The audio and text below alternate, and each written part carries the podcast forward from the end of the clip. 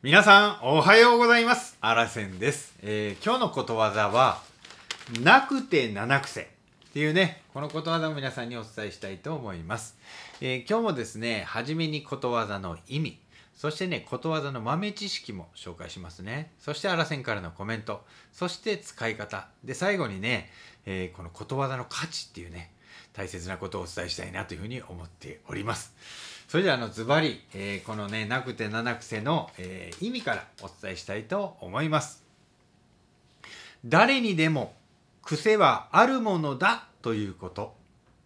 なくて七癖あって四十八癖の略になります。はい、えそれではねことわざの豆知識を、えー皆さんにお伝えしたいと思います、えーなくて七癖とねまあなってねこれを続けてリズムよくしています。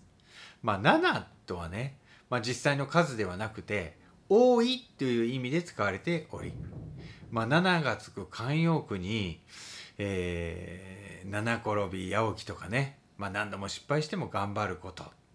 また七下がり七上がりって言ってね人生には何度も浮き沈みがあるものなどがあります。ということでねちょっと豆知識もお伝えしました。それじゃねあらせんからの続いてコメントです。まあね人にはいっぱいねこう癖がありますよね。さまざまなね。例えば考える時に頭をかく癖とかね。でペンを回す癖とかね。指を鳴らす癖とかね、うん、自分では気づいていないかもしれないんですけれども。でも誰もが何かしら癖を持っているというのがねこのことわざです。まあ、ななくて七癖あって四十八癖っていうのをね省略していることわざになります。まあねこれは今言ったね、えーあってあなくて七癖あって四十八癖っていうのはまあ一見ね癖がない人でもね7つぐらいは癖があると。またね癖が多い人は48もあるということなんですね。そんなにあるんか？言うてもうやばいなあいう感じなんですけれども。はい。でね実はねこの癖いうのはね人に言われないとねなかなかわからないですよね。僕も一体どんなんがあるかな。まあだけどね僕こうやって配信してるでしょああこれをまた見返すとああこんな癖あるんやなーってねもうほんま聞いてられないようなねもう癖がねありますね。はいそれをあのこういう配信してね見直していくともう直さなあかんなというのを気づかれたり気づかしてもらったりします。皆さんもぜひやってみてください。まあねあなたもきっとありますよっていうね昔の人からのアドバイスっていうふうにね、えーこのことわざを聞いて思ってほしいなと思います。はい。それでは。使い方をね紹介したいと思います。9のぞみ。何？お母さん。お父さん見て。ほらほらあれ。考え事する時。ああやって爪を噛むのよ。あれはお父さんの癖なんよ。わかる？お母さん。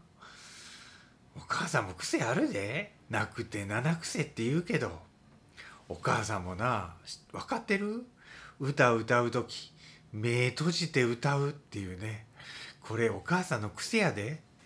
え本当に？ちゃんちゃんみたいな、まあ、こんなやり取りの中で使ってもうたらどうかなと思ってちょっと提案させていただきました。はい。